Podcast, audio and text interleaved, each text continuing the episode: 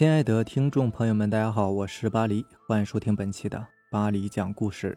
咱们今天晚上要分享的这篇故事呢，名字叫做《似有生命的影子》。我是属于路盲的那种女孩子，从小方向感就很差。对我来说，道路没有东南西北一说，只有左右之分。十岁之前，爸妈从来不放心让我一个人走远的，即使他们带着我出门，也是提心吊胆的。生怕我被人群挤丢了、迷了路，就再也回不了家了。所以童年时我几乎是没有去过外地的。我去过最远的地方，就只是十几里外的城郊，在那里有一望无际的田野，有爷爷奶奶的坟墓。每年的清明节，我都会被爸爸带过去扫墓的。在我十八岁那年的春天，爸妈也像是往年那样准备了祭品，替我向老师请了假。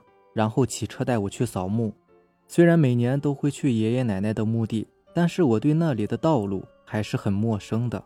满眼的油菜花田，哪里跟哪里好像都没有什么区别。再加上田间小路错综复杂，走入其中简直就像是进了迷宫一样。其实就连爸妈要找爷爷奶奶的坟墓，也得费上半天劲儿呢。那一天也是这样的，我们早晨骑车去的，下午才拜祭完。爸爸跟我说要去守坟人家中看看，送些礼品什么的，对他们表示感谢。他让我在原地等待，不要乱跑。我在原地等了大约十分钟，觉得很闷，便想在附近转转。当时我是被附近一块田地里的豌豆花吸引的，那块地就在旁边，看上去就只有几分钟的路程，一定不会迷路的。我这么想着，便沿着眼前的小路走了下去。可是走着走着，我傻了眼。我不但没能找到那块豌豆田，反而被困在一眼望不到头的油菜地里面。我越是着急，就越找不到回去的路。我就像是一只无头苍蝇一样，到处乱撞。天渐渐的黑了，四周寂静无声，只能听见很远的地方传来的零星狗吠。我一个人站在这么空旷的地方，我害怕的想哭，可是突然间。我发现眼前好像有什么东西在晃动，我仔细一看，竟然是我自己的影子。银白色的月光把我的影子拉得很长很长，可是我的影子怎么会出现在我的左前方呢？这太奇怪了！我是面对着月亮的，而且月亮是唯一的光源。不管怎么样，影子也不该出现在我的左前方啊！我站在原地。前后左右乱转，试图证明这只是我的眼睛花了。可是我的影子就像是被胶水粘住了，一动不动的，始终保持着最初的方向。难道那是回家的方向吗？我往左前方走了一段之后，面前出现了一条稍宽的路，影子的角度往右偏离了三十度。我顺着走了下去，就这样，影子不停地改变着方向，我就不停地。跟着他走。当熟悉的环境出现在我面前的时候，我惊喜的发现，影子竟然把我带回了家。因为我实在是太激动了，所以跑到家门口的时候还摔了一跤。妈妈为我开的门，她简直不敢相信自己的眼睛。从来都是路盲的我，竟然走了十几里路，自己回了家。第二天天亮，一直找我的爸爸也回家了。他本来是想着报警的。可是，当他看到我安然无恙地坐在家中后，所有的担心都转化为了生气与好奇。他问我：“你是怎么找回家的？”我说：“是影子带着我回来的。”可是我的实话实说，却让爸妈更加生气。他们认定我是在撒谎。但是很快，他们的愤怒被一件事情打消了：我在家门前的白灰地上摔了一跤，所留下的痕迹，让他们觉得不可思议。一个人摔了一跤，怎么可能会留下两个人的印记呢？白石灰上面清晰的印着两条半重叠的人影，一条与我的身材相当，而另一条则细细长长的斜在一旁。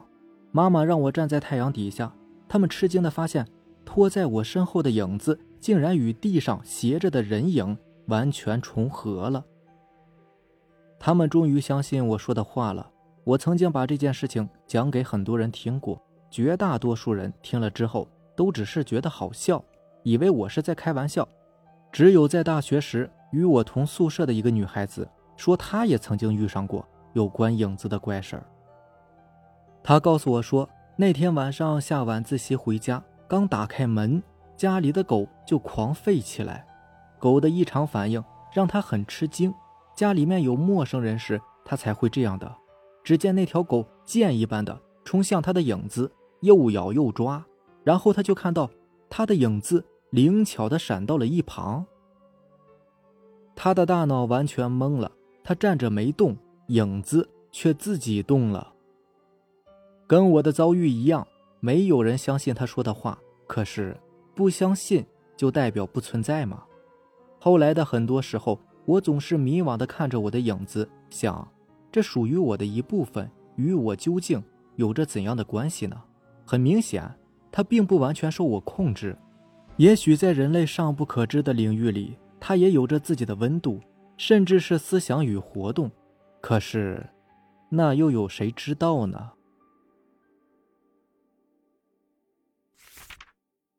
下面这个故事是由咱们的一位听友投稿过来的，咱们的听友叫做 A.K.A.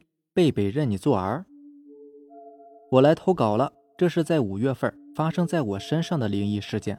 五月份的时候，我们家小区有人跳楼了，我很惊讶。当我回到小区时，发现我家楼下挤满了人，有很多人在哭，也有很多人在议论着。当我穿过人群进到楼道时，发现通往另一栋的路被小卖铺的广告牌挡住了。我通过下面的一点小缝，看见了一点血迹。我上了电梯，到了家门口，通过窗户向外面看，可把我吓了一跳。血泊里面躺着一个人，身体扭曲着。有个叔叔看到了我，叫我把头伸回去，不要看了。后面有天傍晚，我家是住在七楼的，跳楼的人呢，正好是在十四楼。我那天晚上也是在听你的鬼故事，我也不知道哪来的胆子，还敢听。对了，他是正好摔在我房间下面的。等于说是我只要探出头，正好就能够对着他摔的地方。那天已经很晚了，我老是听到外面有拖鞋走路的声音，我能辨别出来是在过道。我以为是有人在过道里面发酒疯，于是就不以为然。结果后来发现越来越不对劲儿，已经是半夜两点了，怎么还在走啊？那个声音也是还在响着。我出去看了看。也看不见到底是谁，但是走廊的声控灯一直亮着。我往上数了数，正好是十四楼。我浑身发毛。就在这时，那个人直接从十四楼跑了下来，声音非常响。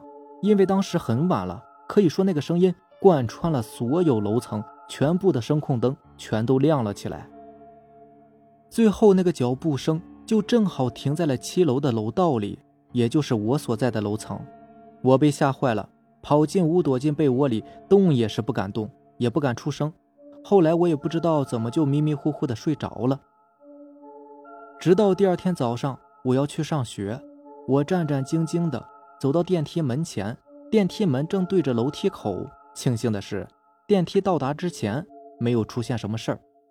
直到电梯门马上要合拢时，我看见一个黑色的人影，穿着拖鞋从楼道口那里。一闪而过，上了楼梯。我顿时冷汗直冒，所幸是后面也没有出现什么奇怪的事情，这件事也就过去了。下面这个故事也是由咱们的一位听友分享给大家的，听友的名字叫做七月。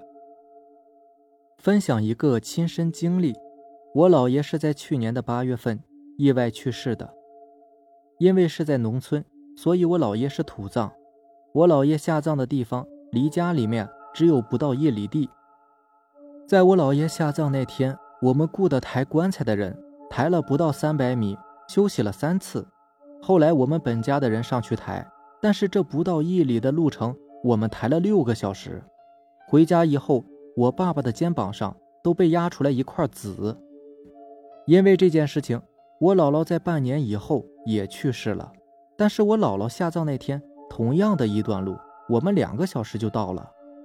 后来我妈梦到了我姥姥和姥爷，他们两个特别开心的在一起说笑着。我妈就说他们俩呀是一个不愿意走，一个急着走啊。另外还有就是我的爷爷，爷爷在我六岁时得了老年痴呆，还瘫痪了。在爷爷没有瘫痪以前，对我超级好的。家里面的人他谁都不认识了，连我也不认识了。但是他很听我的话。后来爷爷去世了之后，爸爸妈妈把爷爷的房间收拾了收拾，让我住了进去。我当时八岁，从来不敢一个人睡觉。第一天晚上，我不知道是做梦还是真的，我看见了我的爷爷，他笑着看着我。我那天晚上哭得稀里哗啦的。第二天我又梦见了爷爷，爷爷就这么看着我，什么也没有说。之后我也就不怕一个人睡觉了。后来每年的清明节。我去给爷爷上坟以后，都会梦见他的，我感觉还是挺神奇的。对了，如果我爷爷这个故事呢能够被选到，请您说一下，这位听友很爱他的爷爷。